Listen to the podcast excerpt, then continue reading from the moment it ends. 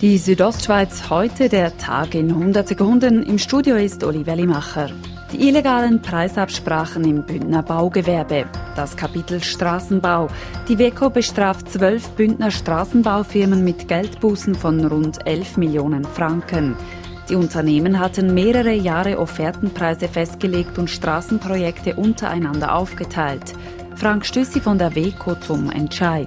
Wir gehen eben davon aus, dass rund 190 Millionen Volumen Gesamtwert von kantonalen und kommunalen Straßenbauprojekten in Nord- und Südbünden abgesprochen worden sind. Stüssi sagt, dass die Preisabsprachen den Kanton und die Gemeinden ungefähr 19 Millionen Franken gekostet hätten.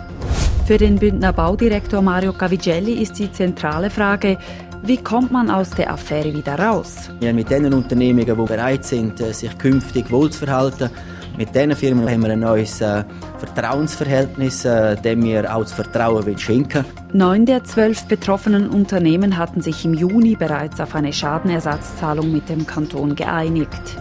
Eine davon ist die Firma Toldo. Deren Verwaltungsrat Thomas Toldo erklärt, was seit dem Ende der Preisabsprachen geschehen ist. Wir haben in dieser Zeit sehr viel gemacht in der Transparenz in unserem Unternehmen und seit 2010 sind keine Preisabsprachen mehr stattgefunden. Das nun gebüßte Straßenbaukartell ist ein vom Engadiner Baukartell losgelöster Fall. Bald wird die neue 100-Franken-Note in den Schweizer Portemonnaies landen. Die Schweizerische Nationalbank SNB hat sie heute vorgestellt. Sie zeigt die humanitäre Seite der Schweiz. Diese wird durch das Wasser repräsentiert.